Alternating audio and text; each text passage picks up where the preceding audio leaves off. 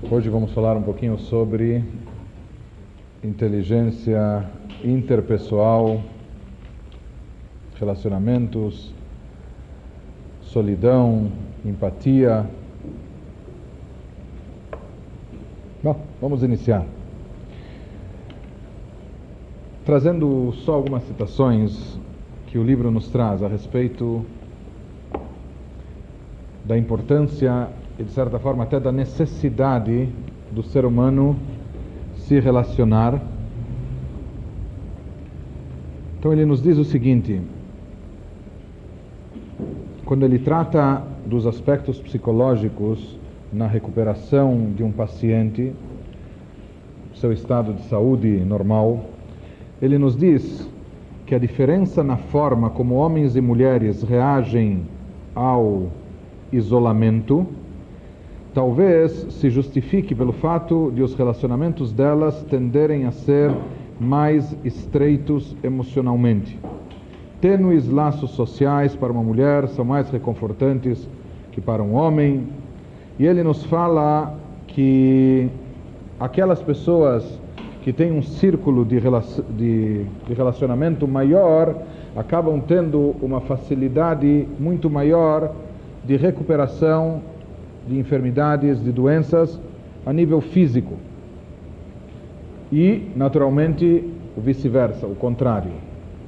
Solidão, isolamento pode ser um fator que dificulta muito uma recuperação ou acaba trazendo prejuízos à saúde.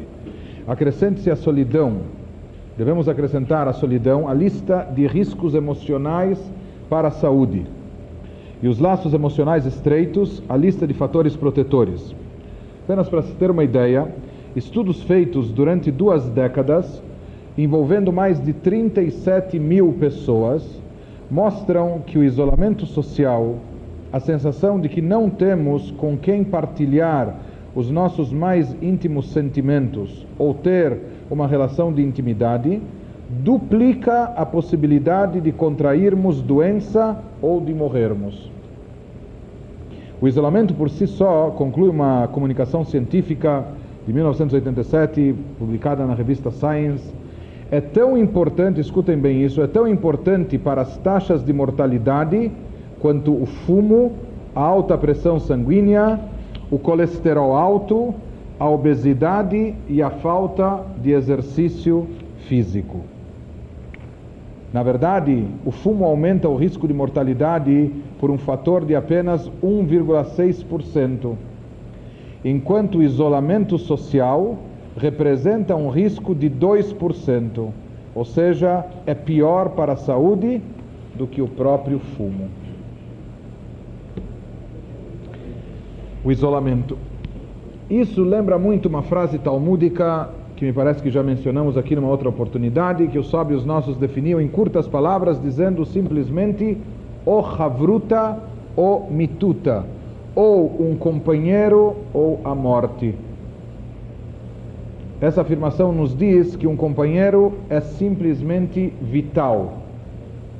Ter, pelo menos que seja um amigo, uma amiga, isso é algo simplesmente vital, não é um luxo não é uma dádiva ou algo bom, é algo indispensável, imprescindível, algo que se faltar simplesmente faz mal para a saúde, prejudica e coloca em risco a própria saúde física e orgânica da pessoa. E talvez seja até por isso que os nossos sábios empregaram um verbo até um pouco esquisito no Pirkei Avot, na ética dos pais, quando se referiam a importância de um amigo, o kne lecha haver. Adquira para ti um amigo. Hoje em dia, com os preços da consulta que se paga quando vai se fazer terapia, etc., a gente talvez já tenha, já tenha uma compreensão maior do, do sentido do que falaram os nossos sábios. Compre um amigo, adquira alguém que lhe ouça, alguém que possa lhe dar ouvidos, etc apesar que naturalmente sem dispensar o lado profissional, mas uh, além do profissional, o profissional não substitui de forma alguma o amigo, o companheiro. E Maimônides, que além de grande rabino, e legislador, foi um grande filósofo, ele já afirma, entre outros e entre diversos, que Adam Yetzur Hevrati, o ser humano é um ser social. A sociabilidade é uma necessidade do ser humano. Existem pessoas mais retraídas, pessoas mais introvertidas e pessoas mais extrovertidas, mas todo ser humano necessita de um relacionamento e de um convívio social. Isso é indispensável. Um ser humano não foi criado para viver sozinho e nem pode tampouco viver sozinho. É muito interessante que durante a descrição do Gênesis, quem pegar o relato bíblico sobre a criação do mundo vai perceber que toda vez que Deus ia criando determinada coisa, ele afirmava Vayar Elohim Kitov, e viu Deus que era bom. Ele criou os céus, a terra, os astros, etc. E sempre consta na Torá que Deus afirmava e viu Deus que era bom.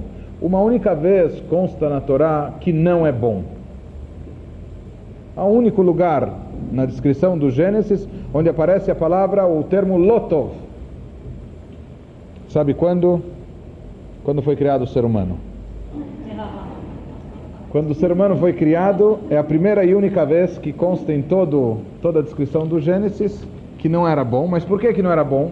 Porque inicialmente, quando o ser humano foi criado, diferente de todos os outros seres vivos e de todas as outras criaturas animais que foram criados macho e fêmea, o ser humano originalmente foi criado apenas o homem. Por isso diz a Torá, Lotov Heyot Adam levador. Não é bom para a pessoa estar solitária. No primeiro capítulo da Bíblia, Deus mesmo após o Criador, que melhor do que ninguém conhece a, a sua criatura, ele, após ter criado o ser humano, afirma que dessa forma não está bom e imediatamente é criada a sua parceira, a sua companheira, é criada Havá, Eva. E por isso o judaísmo enfatiza também de sobremaneira a importância da pessoa cultivar amizades, a importância da pessoa desenvolver um relacionamento social saudável e não apenas em termos altruístas, seja que a pessoa esteja aí para dar de si, ou oferecer aos outros, ou se entregar aos outros, até mesmo por necessidade própria. Simplesmente cada um de nós necessita desse contato, necessita desse convívio. Por isso, hoje em dia, alguns sociólogos já têm uma certa preocupação com a chamada geração dos filhos únicos. Em primeiro lugar, talvez um quarto do globo terrestre da humanidade, que representa a China, formado de filhos únicos, até por, por lei vigente no país, contrariando os direitos humanos e a desproporção que hoje existem 25% mais homens do que mulheres, enfim. Mas mesmo nos chamados países adiantados, países de primeiro mundo, onde não só a taxa de natalidade é muito baixa, pelo contrário, o índice de crescimento está sendo negativo. Em alguns países da Europa, destacadamente mais a Alemanha. Morrem mais pessoas do que nascem a cada ano. E a maioria, a maioria dos casais opta apenas por um filho. Ou na melhor das hipóteses, como se diz, um filho e um cachorro. Certo? Mas isso para muitos é preocupante porque está crescendo uma geração que desde a infância nunca esteve habituada a dividir espaços. Uma geração onde as pessoas não tiveram a chance de compartilhar algo com alguém. Uma geração que pode acabar se tornando mais egocêntrica do que o ser humano já é por natureza. E isso acaba, sem dúvida alguma, prejudicando o relacionamento social. E quem sabe isso esteja intrinsecamente ligado com as próprias taxas altas de divórcio que nós vamos comentar, se Deus quiser, na, própria, na próxima semana, vamos falar sobre isso. Mas eh, quando nós entendemos esse conceito, e esse conceito, de certa forma, também pode ser associado no reino animal, se diz, assim fala o Talmud, Yoter mima egel rotze linok, a.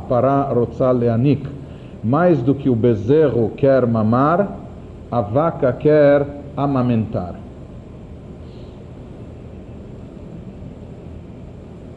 Em Israel, em geral, só temos um dia de Yom Tov nas festividades, com exceção de Rosh Hashanah, que são dois dias.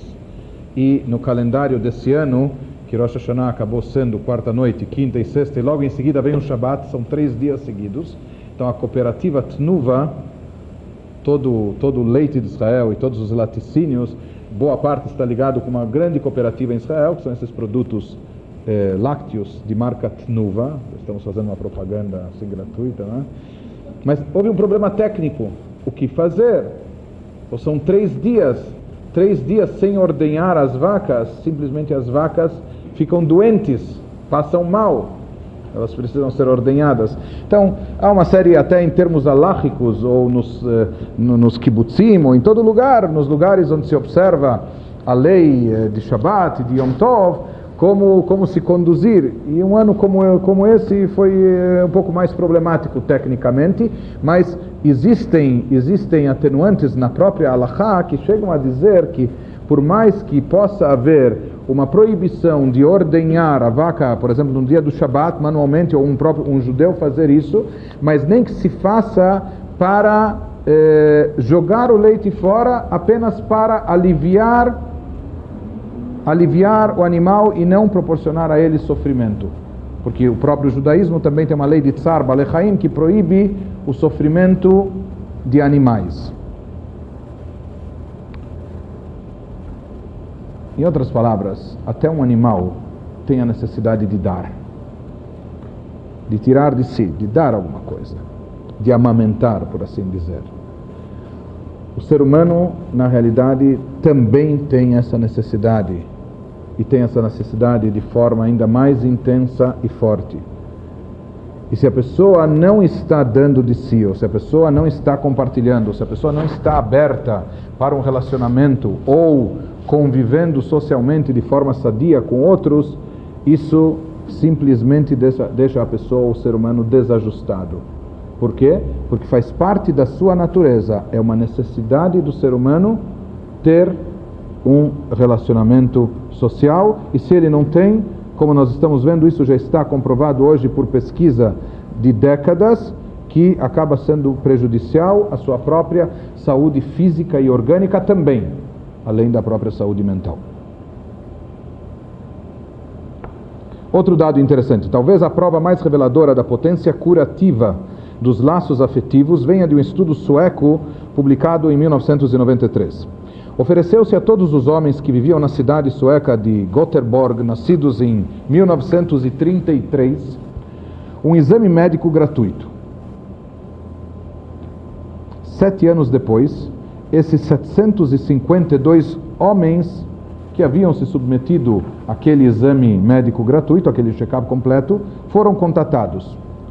41 deles haviam morrido, passados sete anos. Constatou-se então, aqueles que no primeiro exame, além do exame foram, foi feita uma entrevista, aqueles que no primeiro exame disseram estar vivendo sob intensa tensão emocional, tiveram uma taxa de mortalidade três vezes maior que os que disseram que suas vidas eram calmas e plácidas. A perturbação emocional devia-se a graves problemas financeiros, insegurança no emprego ou ser forçado a deixá-lo, ser objeto de um processo judicial ou estar se divorciando. Três ou mais desses problemas no ano anterior ao exame eram um fator de previsão mais seguro de morte nos sete anos que se seguiram do que indicadores clínicos como alta pressão sanguínea, alta concentração de triglicérides no sangue ou altos níveis de colesterol.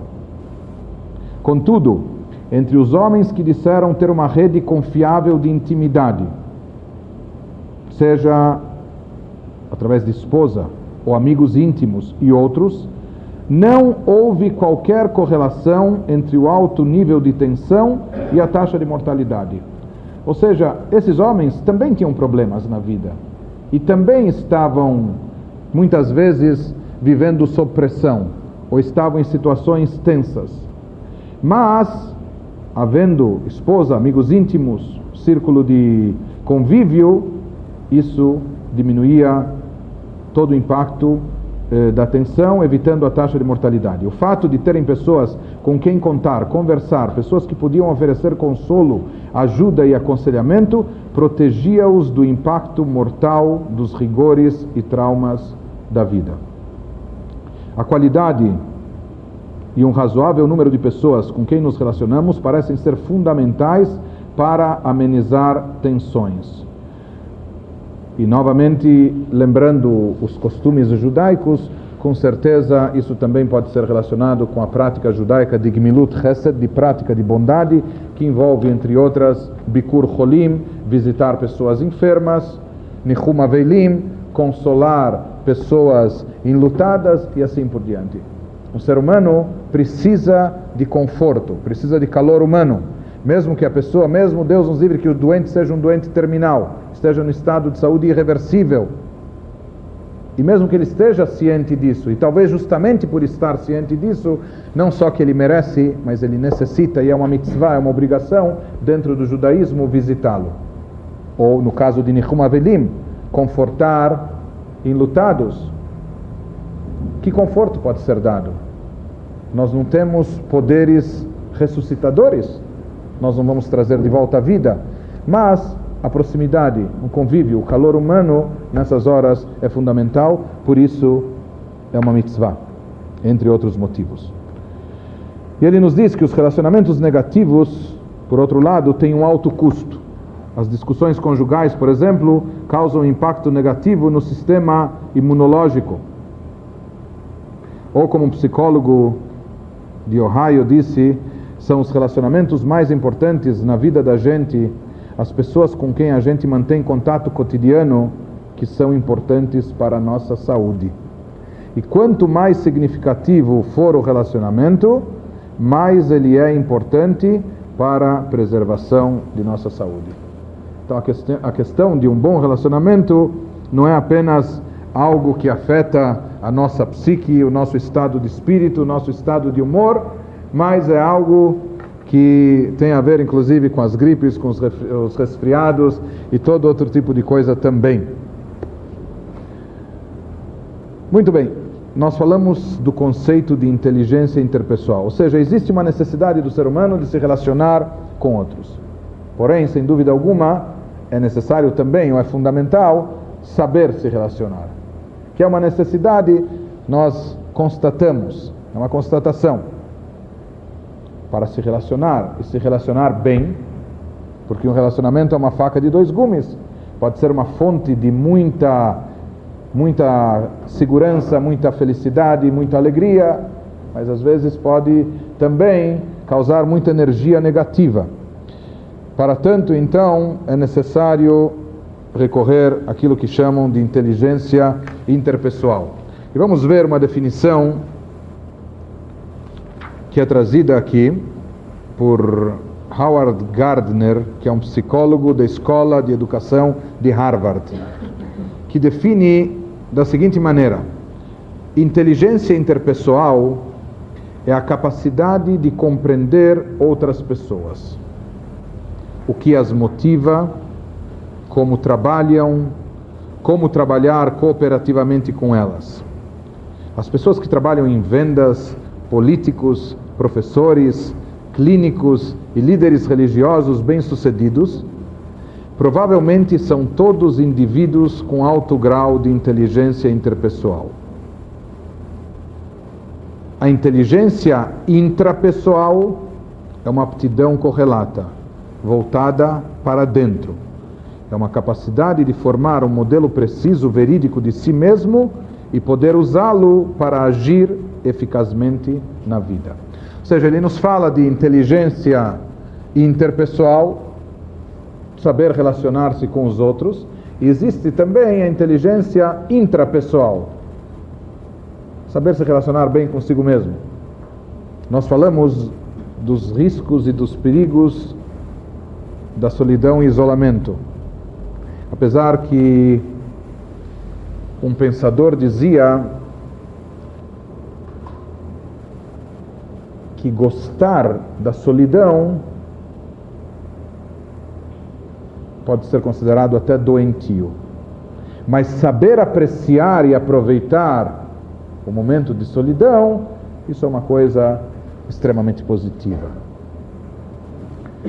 Mas talvez existam pessoas que fujam da solidão, não tanto por saberem dos riscos que ela oferece, etc.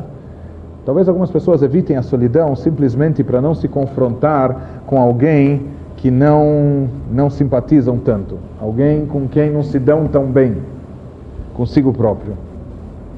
Talvez tem pessoas que têm pavor e tédio de enfrentar movimentos de solidão. Por quê? Porque talvez isso as leva a pensar.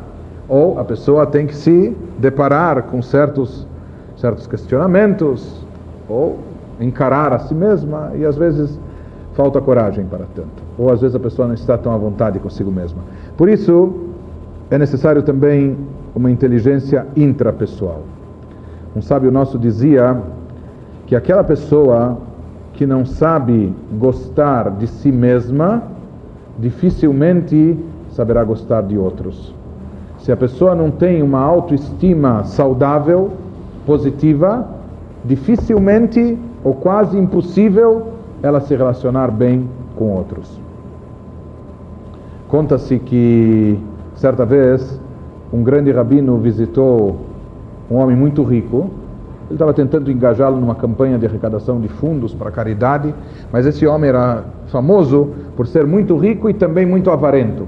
Era mão fechada, era muito difícil de tirar dele qualquer contribuição. E o rabino chegava lá e começava a falar das causas de filantropia, de caridade, e o homem desconversava. E o homem falava: Não, rabino, vamos falar sobre espiritualidade, sobre religião, um pouco estudo e rezas e etc. E o rabino tentava conduzir de novo a conversa para Tachlis, para, de forma objetiva, mas era impossível o homem falando da sua vida espiritual, do, do tratado do Talmud que ele tem estudado, etc. Até que o rabino viu que não tinha jeito, o homem conduzia a conversa, manipulava a conversa na direção que lhe era conveniente. E chegou um momento que o homem falou: Rebbe, saiba que eu, com tudo que eu tenho, levo uma vida muito ascética, eu sou muito discreto e não só isso, eu, eu me contento com muito pouco. Eu sou uma pessoa.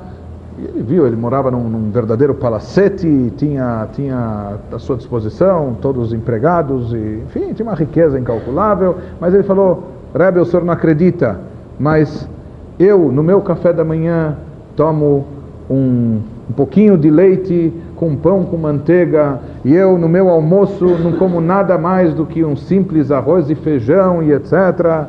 E por quê? Porque eu não sou um homem materialista, eu não sou uma pessoa que se deixa levar aos prazeres físicos desse mundo, eu procuro manter um nível de, de elevação, de espiritualidade superior o Rebbe viu que não tinha mais o que falar em termos uh, de contribuições, etc. Ele falou: tudo bem, eu já estou me despedindo, mas olhe, eu quero lhe dar não só um conselho, mas uma instrução, uma ordem religiosa. Você tem que se alimentar bem, e não somente isso, você tem que, de manhã, em todas as suas refeições, você tem que comer do bom e do melhor. Você tem que, no café da manhã, ter meia dúzia de tipos de queijo na sua, na sua mesa. E você tem que ter eh, oito tipos de frutas da época e não da época, etc. E no almoço você tem que ter todo dia pelo menos um, peixe, um, um, um prato de peixe e um prato de carne. E você tem que ter salmão e caviar na sua mesa. E no jantar você tem que ter iguarias e comida importada, etc. Isso daqui é uma mitzvah é uma obrigação.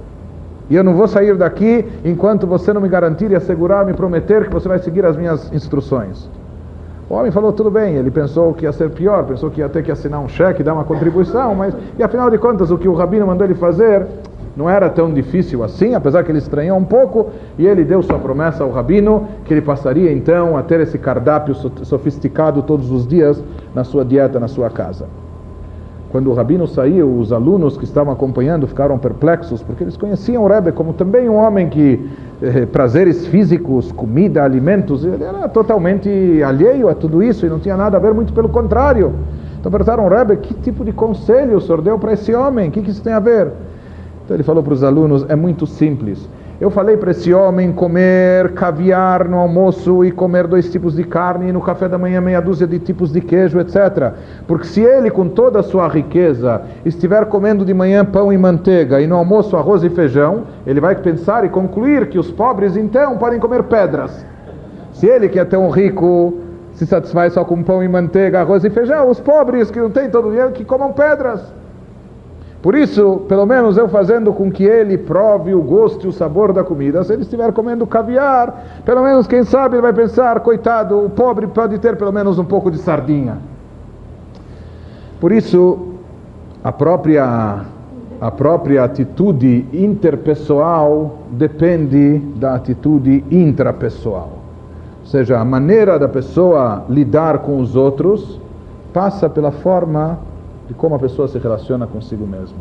Por isso, uma vez, um sábio nosso fez um comentário muito, muito sutil e muito interessante. Fala assim: as pessoas costumam dizer, e nós vamos falar um pouco mais adiante sobre isso, em relação à mitzvah de amar ao, ao próximo, ame o próximo como a ti mesmo. E uma das expressões práticas dessa mitzvah é: faça a ele aquilo que você gostaria que fizessem para ti. Trate ele da maneira que você gostaria de ser tratado. Mas esse sábio veio e acrescentou: às vezes não é suficiente você tratar o outro da maneira que você gostaria de ser tratado, às vezes é necessário você tratar o outro da forma que o outro quer ser tratado. Porque de repente a pessoa pode dizer: Não, eu me contento com muito pouco, eu sou modesto e etc. Eu sou econômico e, enfim, se eu sou assim, o outro também pode ser assim. Então não é que ele está desprezando o outro, ele realmente está, ou supostamente está tratando o outro da forma que ele trata a si mesmo. Mas ele diz, às vezes é necessário tratar o outro da forma que o outro quer ser tratado. Talvez você se satisfaz com esse pouco, talvez para você isso está bom, mas se o outro tem outro tipo de necessidade, então nós devemos tentar ir ao encontro disso. E é muito interessante isso que ele nos diz aqui, que inteligência interpessoal é a capacidade de compreender outras pessoas, o que as motiva, o que elas necessitam. E nós vamos ver mais adiante a respeito de empatia, que é a mesma coisa.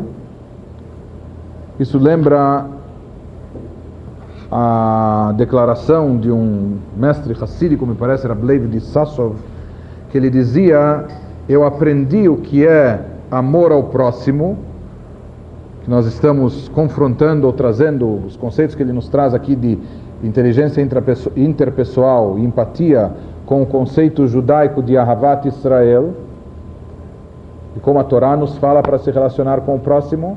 Então esse mestre racídico dizia, eu aprendi o que é verdadeiramente amor ao próximo de dois bêbados que eu encontrei certa vez numa taverna, num barzinho. Diz que certa vez ele parou à beira da estrada havia um botequim e ele entrou lá para tomar uma água e haviam duas pessoas que já tinham tomado lá, eh, já estavam depois de, de, cinco copos cada um, não é? E os dois estavam bêbados. Então, nisso que eles estavam embriagados, um dizia para o outro: Ivan, eu te amo. E outro dizia: Não, eu acho que você está mentindo, não é verdade. E ele falou: Mas Ivan, eu juro, você é meu melhor amigo e eu te amo, eu te quero bem, você é tudo na minha vida. E outro dizia, você fala isso para todos, é brincadeira. Ele falou, Ivan, mais um gole, lechaim, ou não lechaim, enfim, ele diz a saúde, mas acredite, eu, eu, eu sou teu melhor amigo, eu te quero bem, eu gosto de você. Até que Ivan pergunta para o seu interlocutor, se você realmente gosta de mim, me ama, então me diga do que, que eu estou precisando. O que, que eu necessito? Como eu vou saber o que, que você precisa? Não me contou? Se você não sabe o que, que me faz falta, se você não imagina o que, que eu preciso, se você não faz ideia das minhas necessidades, você não pode afirmar que você me ama. Você, você não sabe o, o que, quem sou eu e você não, não está me amando verdadeiramente. Isso é da boca para fora. Diz esse Rebbe Hassídico que desse diálogo, desses dois bêbados, ele aprendeu o que, que deve ser o amor ao próximo é realmente saber se colocar na pele do outro, saber vestir não só a roupa do outro, mas saber sentir o que o outro está sentindo. Isso é algo muito importante e supera a inteligência intelectual. Aquela pessoa que tem inteligência interpessoal, aquela pessoa que sabe identificar não só os interesses, mas isso é importante para vendedores, por exemplo, mas aquela pessoa que sabe detectar eh, como cada um está se sentindo, o que motiva cada um e o que mexe com cada pessoa, e portanto sabe lidar com as pessoas em termos práticos e profissionais, por exemplo, foi constatado numa pesquisa que muitas pessoas com 160 de QI, de quociente intelectual, trabalham, são empregados, trabalham para outras com 100 de QI. Caso as primeiras tenham baixa inteligência intrapessoal e as últimas alta. E no dia a dia, nenhuma inteligência é mais importante do que a intrapessoal. Se não a temos, faremos escolhas errôneas sobre quem desposar, que emprego arranjar e assim por diante. Por isso ele conclui que precisamos treinar as crianças em inteligências intrapessoais na escola, desde a escola. Só um pouco mais adiante, quando ele nos fala a respeito do conceito de empatia,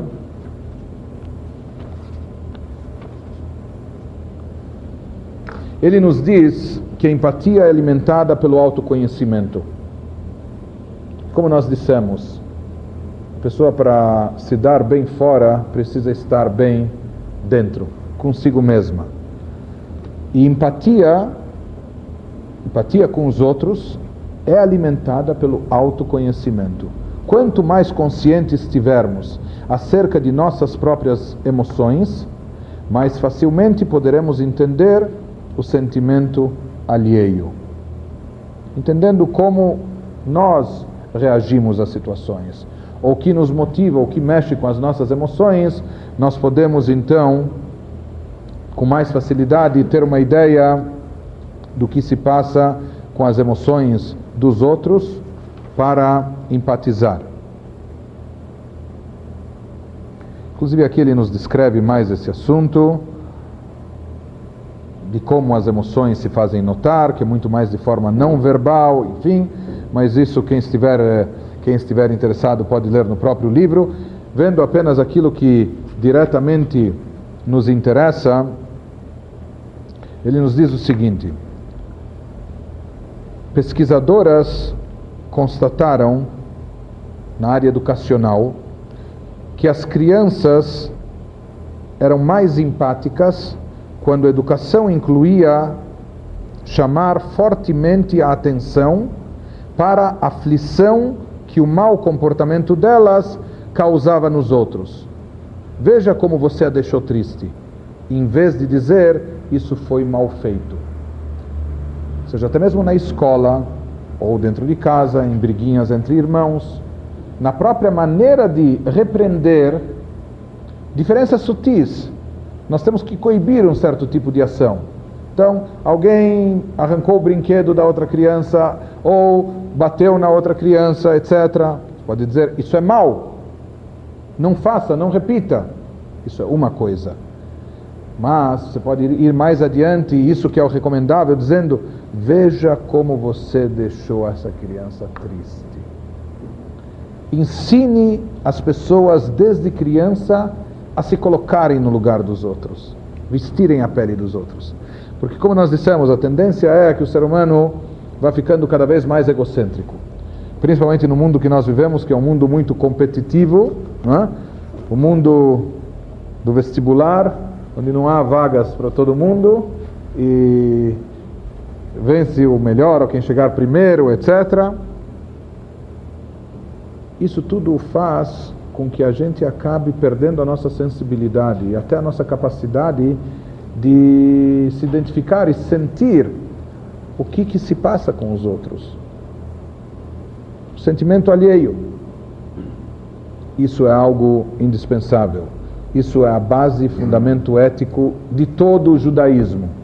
O Talmud nos conta que certa vez o grande sábio Hillel, que foi um dos maiores sábios da época da Mishnah, cerca de dois mil anos atrás, foi procurado por um candidato à conversão. Um homem que seria, que queria se converter e que inclusive já tinha procurado outros rabinos, mas ele vinha com propostas estranhas, esquisitas, com aparentemente desafios.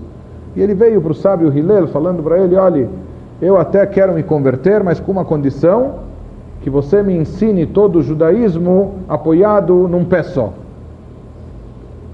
Talvez ele era um homem que queria um curso intensivo e rápido, não tinha muita paciência e sabia que o velho Hillel não conseguiria ficar de pé apoiado num pé só por muito tempo, então ele queria de uma forma bem concisa. Hillel então disse a ele: Aquilo que você não deseja que façam para ti, não faça para o outro. Isso é toda a Torá e o resto são comentários. Agora vá e estude.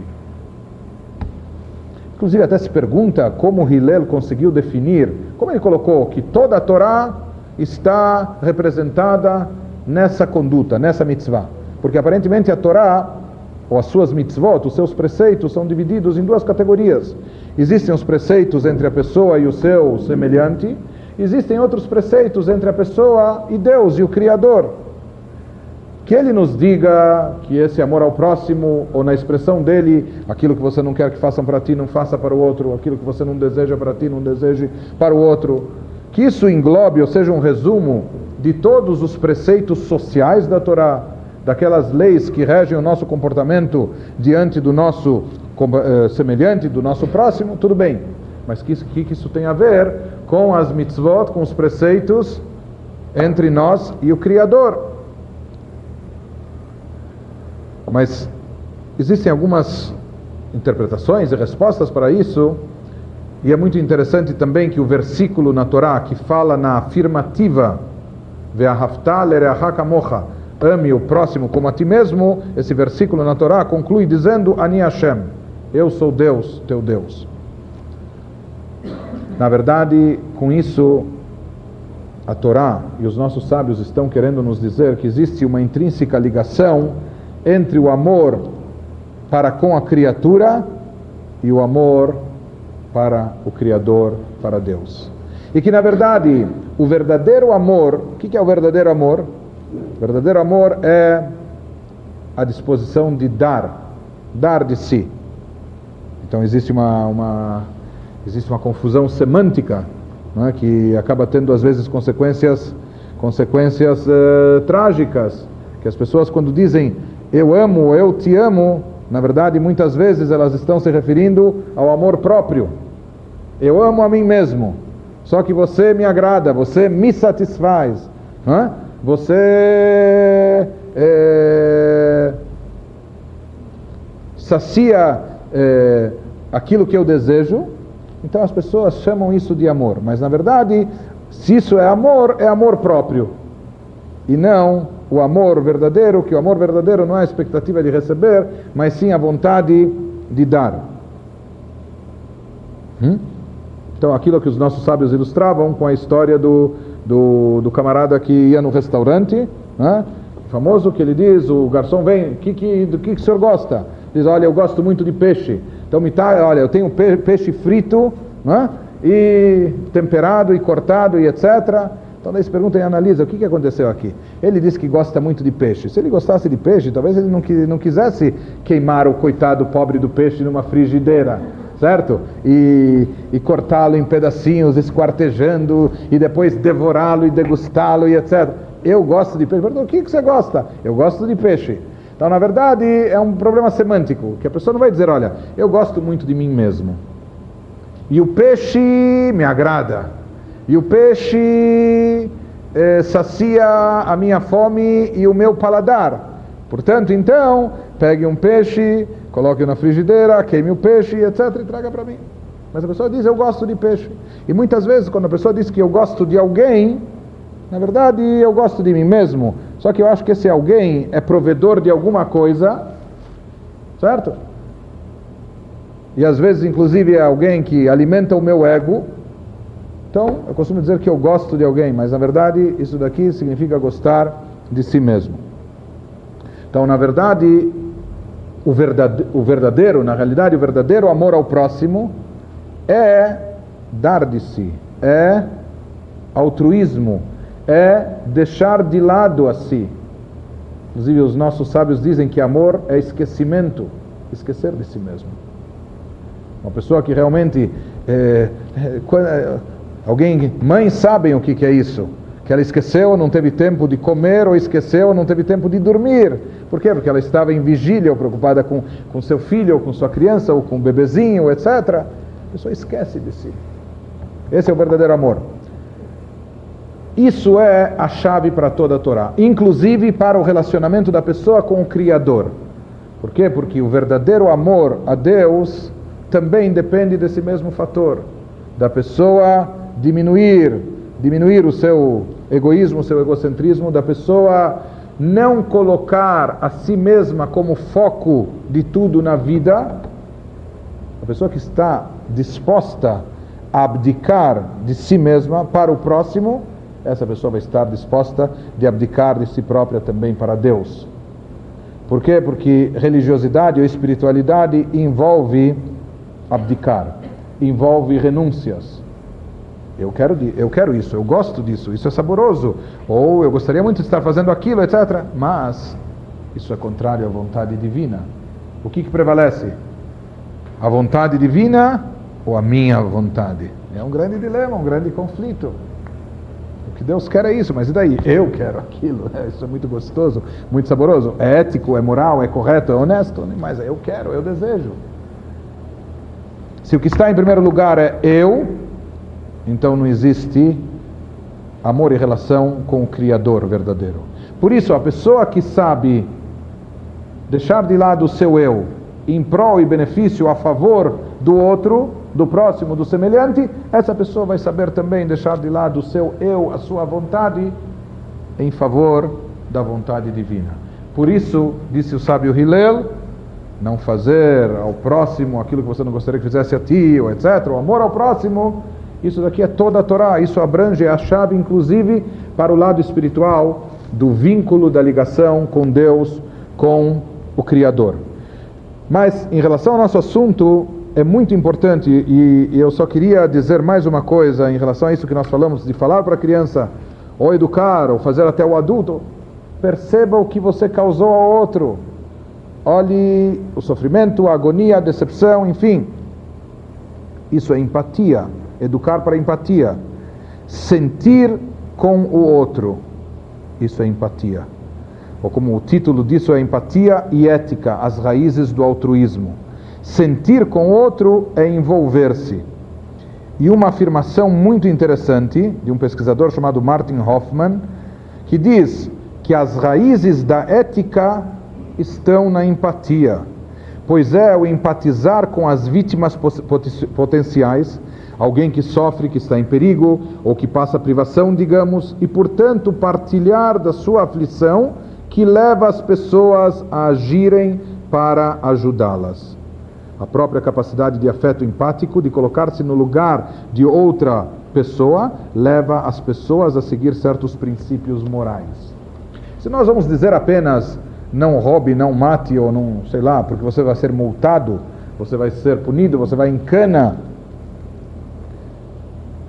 E um, um dos assuntos interessantes que ele desenvolve, com muitos detalhes no livro, é o problema dos psicopatas dizem que todos os psicopatas são aquelas pessoas, aqueles que, que matam, que estupram, etc., são aquelas pessoas que não têm a capacidade de empatizar. São aquelas pessoas que são incapazes de imaginar os sentimentos alheios, por isso fazem o que fazem. E se nós vamos coibir as pessoas de agir mal errado apenas porque sou pena de tal e tal e tal, muitas vezes isso acaba não funcionando. Porque se alguém tem dinheiro para bancar essa multa, ou se alguém quer correr o risco, ou se alguém eh, não tem medo de ser preso, etc., acaba sendo feito aquilo que é mal para o semelhante, acaba se ignorando. Agora, o que ele está querendo nos dizer que a boa relação com o semelhante tem que estar fundamentada num princípio mais forte. Vai existir ética e moral quando existe essa empatia. E por isso é tão importante, por isso Rabi Akiva dizia que esse versículo, ame o próximo como a ti mesmo, isso é a base de toda a Torá. Zeklal Gadol Torá, essa é a grande regra da Torá. Ou seja, é necessário que a gente até se treine, treine os nossos próximos a sentirem o que os outros estão sentindo. Porque se a pessoa não sabe sentir e perceber a emoção alheia, consciente ou inconsciente, querendo ou não, ou dimensionando a consequência ou não, ela pode passar por cima, pode atropelar, pode pisotear, pode. No dia a dia, nas relações. Por quê? Porque a pessoa não, ignora os sentimentos alheios, a pessoa não foi programada, não foi treinada. Então por isso vem a Torá e nos diz: ame o próximo como a ti mesmo.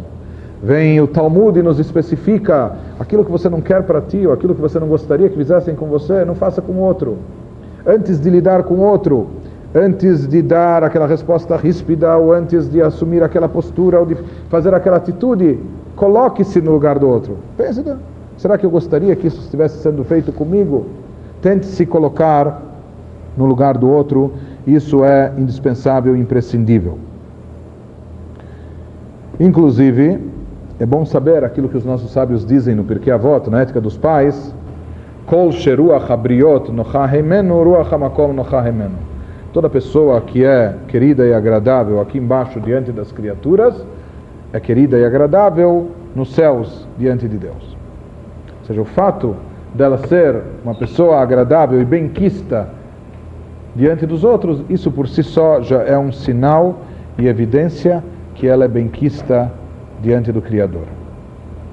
E esse é o lado judaico da, se chamarmos assim, dessa inteligência interpessoal, ligado não só no sucesso dos relacionamentos, etc., mas o lado espiritual que existe por trás disso ou acima de tudo isso.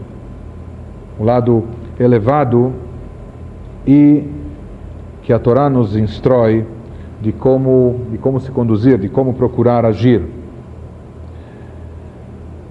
Apenas tentando ir um pouco adiante, falando de aptidões sociais. Mais uma citação aqui. Muitas vezes, agora vamos avançar um pouco mais, estamos falando em compreender o outro, sentir as suas emoções algo um pouco mais elevado, algo um pouco mais forte é controlar emoções e emoções alheias. Só vai controlar emoções alheias aquele que tem autocontrole, aquele que sabe controlar as suas próprias emoções. E como também os nossos mestres diziam que isso é um dos grandes problemas, que muitas pessoas que assumem posições de liderança são aquelas pessoas que não são capazes de liderar a si próprias também. Mas é necessário muita habilidade, muita inteligência, controlar as emoções de outra pessoa, a bela arte de relacionar-se com os outros, acalmar alguém, apaziguá-lo, etc. Exige o amadurecimento de duas outras aptidões. Para chegar a isso, é necessário passar antes por duas outras aptidões emocionais, que seriam, em primeiro lugar, o autocontrole e, em segundo lugar, a empatia como nós dissemos, só vai poder saber lidar com as emoções alheias aquele que sabe lidar com as suas próprias emoções. Em primeiro lugar, autocontrole. Mas só autocontrole, uma pessoa pode ser muito forte consigo mesma. E às vezes isso até é um problema, porque de repente a pessoa pode até ter a, ter a tendência de exigir dos outros aquilo que exige de si própria, e nem sempre isso funciona. Então é necessário, além do autocontrole, ter empatia. De posse disso, amadurecem então as aptidões pessoais. São competências sociais eficazes na relação com os outros. E ele nos diz que, na verdade, é precisamente a falta dessas aptidões que pode fazer com que, mesmo aqueles que são considerados brilhantes do ponto de vista intelectual, naufraguem em seus relacionamentos, pareçam arrogantes, nocivos ou insensíveis. Essas aptidões sociais nos permitem moldar um relacionamento, mobilizar e inspirar os outros, convencer, influenciar, deixar os outros à vontade. Isso é uma coisa muito importante que, mais do que constatado, todos nós sabemos que não é suficiente, não é suficiente ter inteligência intelectual.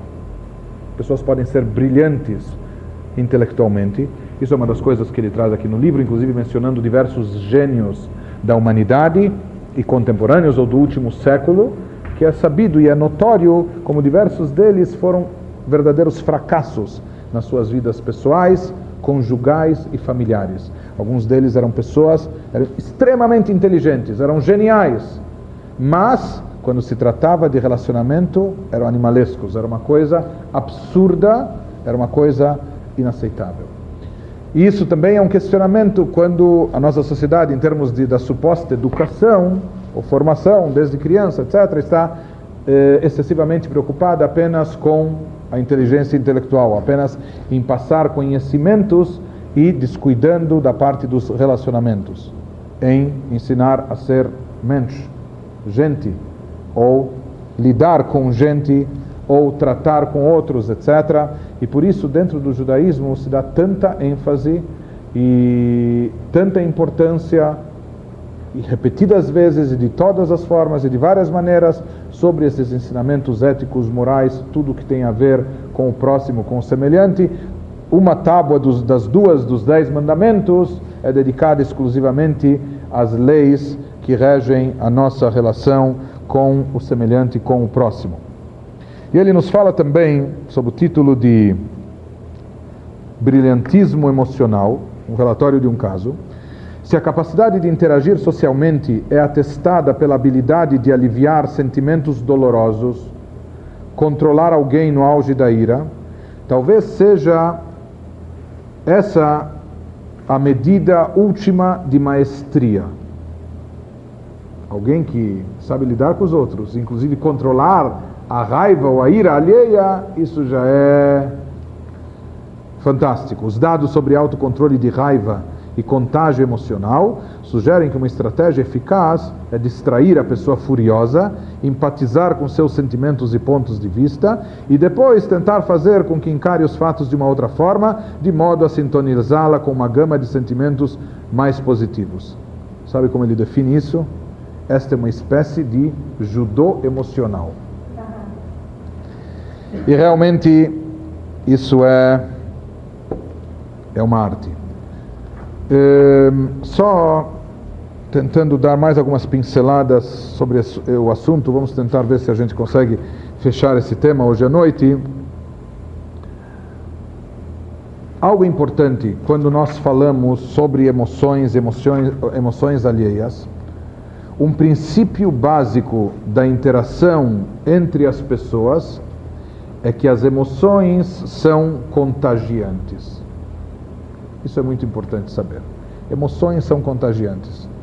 Por isso, evite de estar perto de alguém que está com ódio, porque você é capaz de acabar assimilando ódio também, e vice-versa.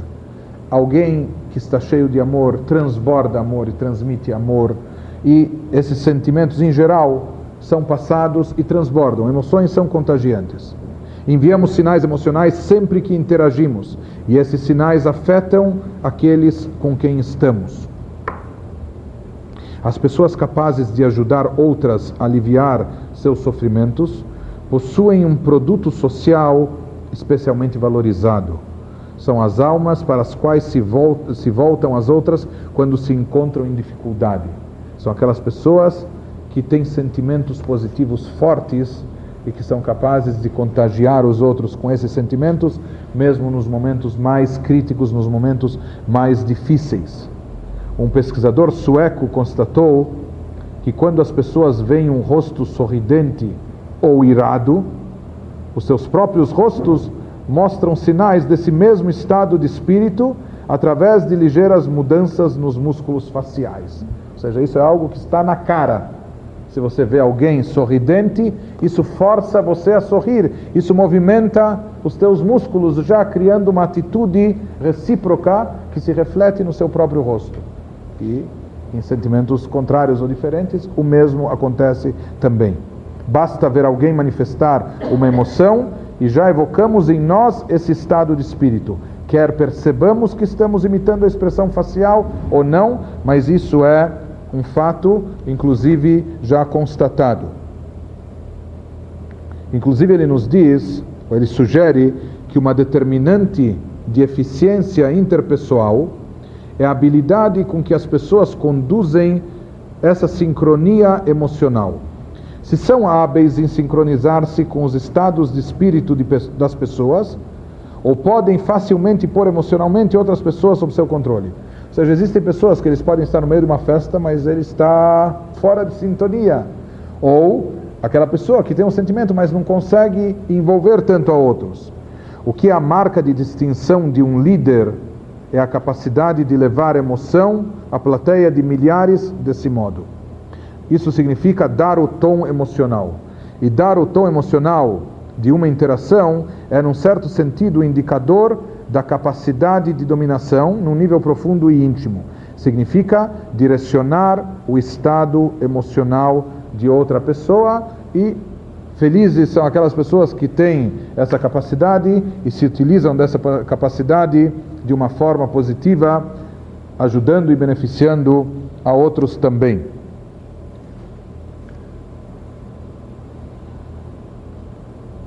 E apenas em relação às habilidades ou aptidões sociais ou o que, o que é identificado como componentes de inteligência interpessoal, se diz que esses componentes envolveriam a capacidade de organizar grupos, aptidão essencial do líder que envolve iniciar e coordenar os esforços de um grupo de pessoas, negociar soluções, o talento do mediador que evita ou resolve conflitos. As pessoas que têm essa aptidão são excelentes para fazer acordos, arbitrar ou mediar disputas.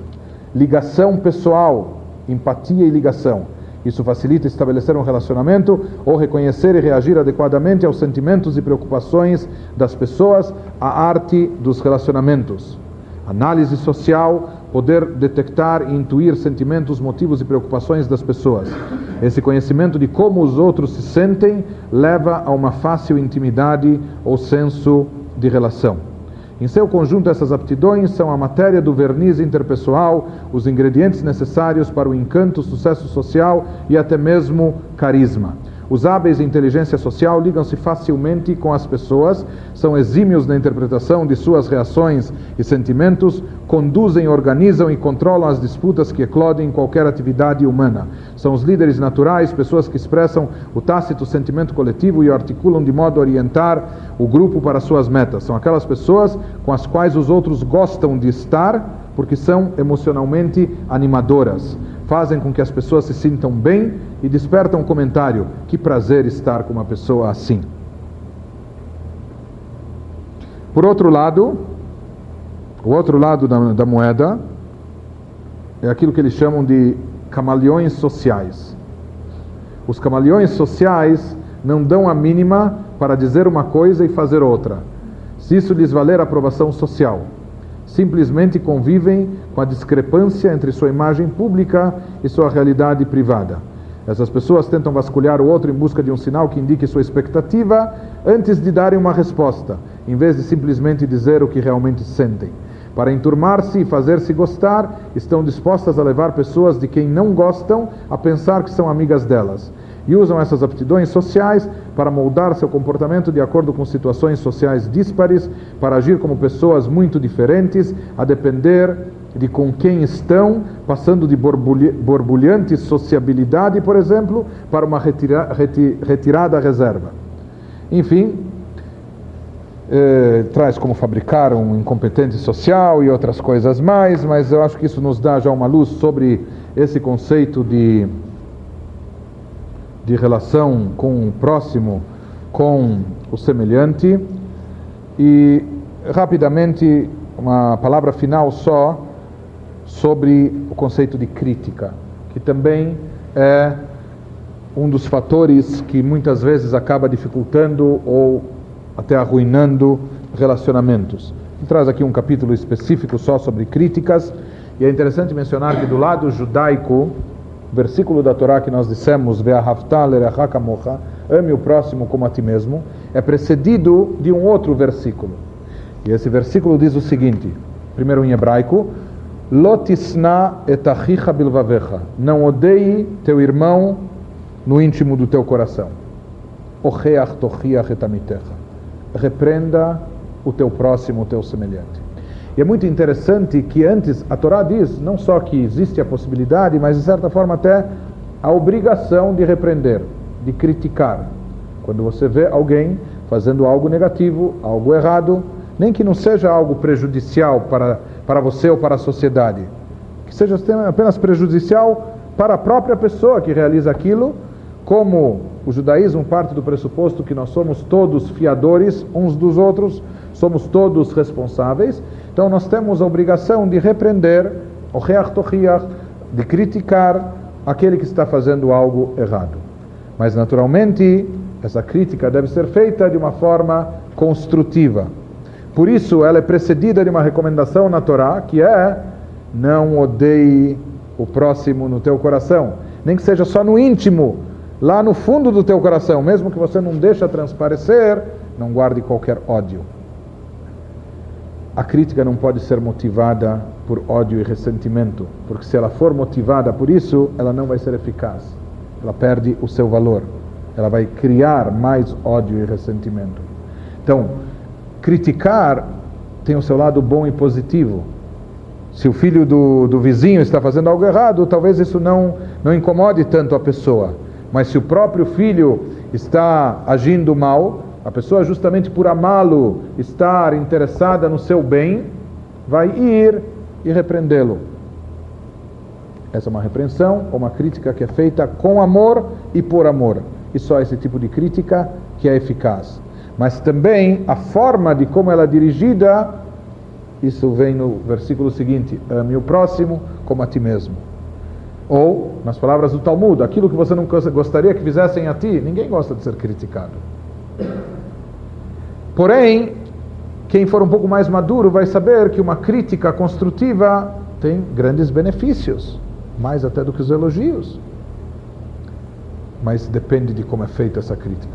Então, aquilo que a gente não gostaria que fizessem a nós, devemos ter esse cuidado de não fazer o outro. Critique construtivamente. É não só facultativo, mas até uma obrigação. Mas faça isso com amor. Ame o próximo como a ti mesmo. Inclusive, os comentaristas até perguntam como é possível amar o próximo como a si mesmo? Será que a Torá aqui não está sendo utópica? Não existe sentimento mais forte do que o amor próprio mais intenso do que o amor próprio. Então, como a Torá nos diz, é uma mitzvah, uma obrigação. Ame o próximo como a ti mesmo. De que maneira? Então, uma das explicações diz: ame o próximo como a ti mesmo. Como você é capaz de amar a si próprio? Você não se enxerga? Você não percebe que você está cheio de defeitos? Você não percebe que você te faltam muitas virtudes? E que você erra e você falha, etc. Quem não se engana a vida inteira, é claro que percebe. Mas o que, que acontece? É assim como se diz, o amor é cego, o amor encobre todos os defeitos, o amor próprio, mais do que qualquer um, faz a gente ignorar todos os defeitos, passar por cima. A gente tolera, a gente acha justificativas e pretextos para racionalizar todas as nossas ações. Então, ame o próximo como a ti mesmo, da mesma forma que você ama a você. Da forma que você se conhece, você sabe que você não é super-homem, você não é perfeito. E mesmo assim você consegue se tolerar, você consegue se aceitar. Ame o próximo como a ti mesmo. Como então a Torá exige que você ame o próximo? O como a ti mesmo é a receita. Algum poderia pensar, mas ame o próximo como a ti mesmo? É muito difícil isso. Como a ti mesmo é exatamente o segredo. A fórmula, a receita é essa.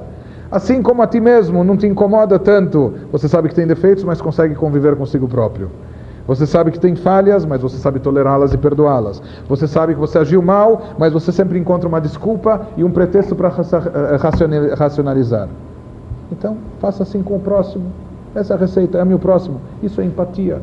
Isso é saber se colocar na pele do outro ou eh, transferir aquilo que você faz consigo próprio para o outro quando você vê o outro fazendo algo mal, antes de rotulá-lo e condená-lo, procure justificativas, procure desculpas, ache pretextos.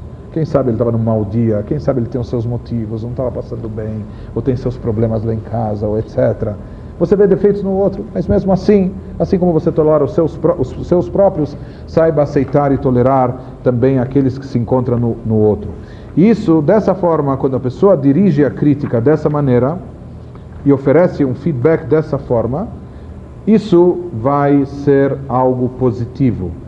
E jamais quando a pessoa faz com ódio e ressentimento. Então, somente para finalizar, trazendo aqui uma situação, ele nos diz que a crítica feita de forma hábil concentra-se no que a pessoa fez e no que pode fazer, em vez de identificar um traço de caráter da pessoa num trabalho mal feito, tentando rotular a pessoa a partir de algo negativo.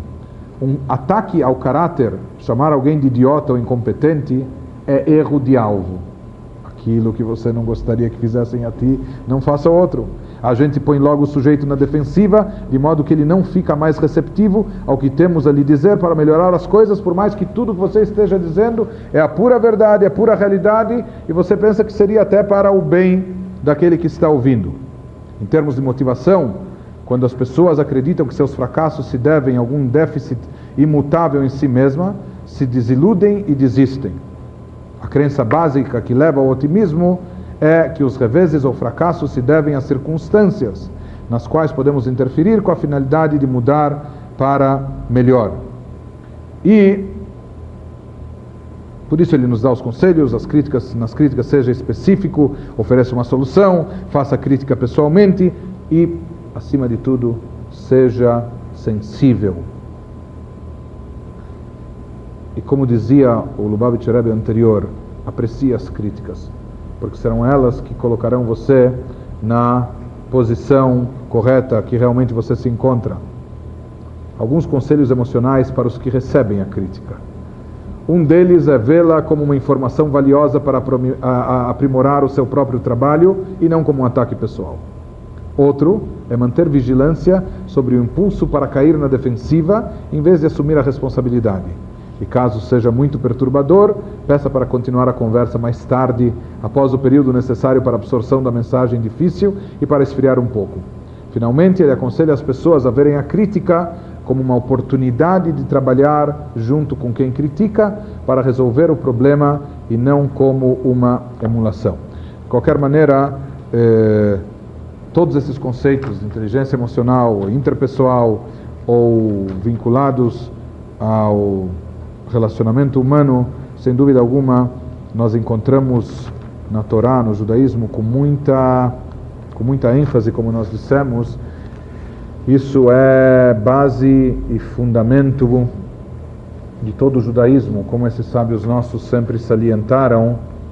E sempre é bom e importante lembrar. Na verdade, seria é um pouco absurdo até porque seria impossível conceber o contrário. Mas sempre é bom lembrar isso. Não existe religiosidade, portanto, não existe judaísmo, ou não existe uma pessoa plenamente observante da Torá. A pessoa pode estar de bem com Deus, ou pode estar de bem com a sua consciência, mas se a pessoa não está de bem com o próximo também, então ela está falhando.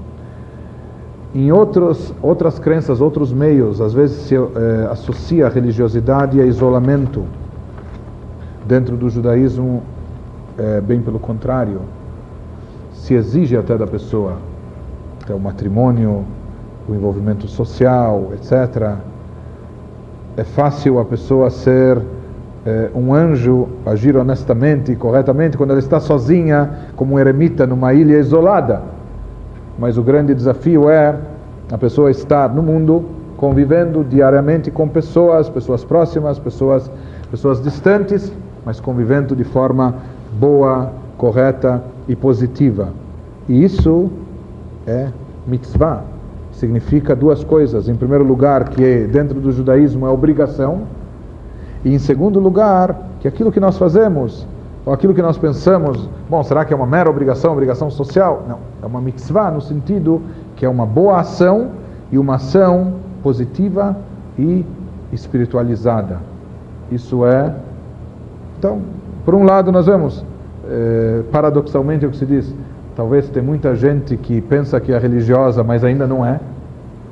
E por outro lado, tem muita gente que é religiosa, mas não sabe que é. Mas, como se fala, nós mencionamos as duas tábuas da lei. Certo? Os dez mandamentos foram dados em duas tábuas. Então se pergunta, será que era uma questão de estética? Não podia colocar os dez em uma só? Ficaria um pouco mais comprida menos larga, etc. Por que duas? Então tem a famosa piada, é de graça, uma dá duas, né? enfim. Mas por que duas? Então, duas, em primeiro lugar, para caracterizar que existe uma tábua que envolve os mandamentos entre a pessoa e o Criador, e uma segunda tábua, que é o segundo lado religioso, que envolve os preceitos da pessoa para com o semelhante. Mas saibam que essas duas tábuas eram unidas em uma só. Cinco de um lado, cinco de outro, mas uma peça só e indivisível, inseparável. E assim é e deve ser a religião, o judaísmo e a verdadeira Torá.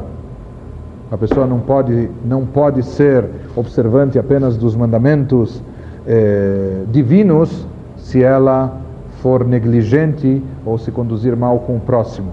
Por outro lado, uma pessoa pode ser extremamente boa com o próximo, mas lembre-se também de Deus. E é esse, essa combinação e esse equilíbrio que leva a pessoa à plenitude, que leva a pessoa à espiritualidade e aquilo que seria a elevação maior do ser humano.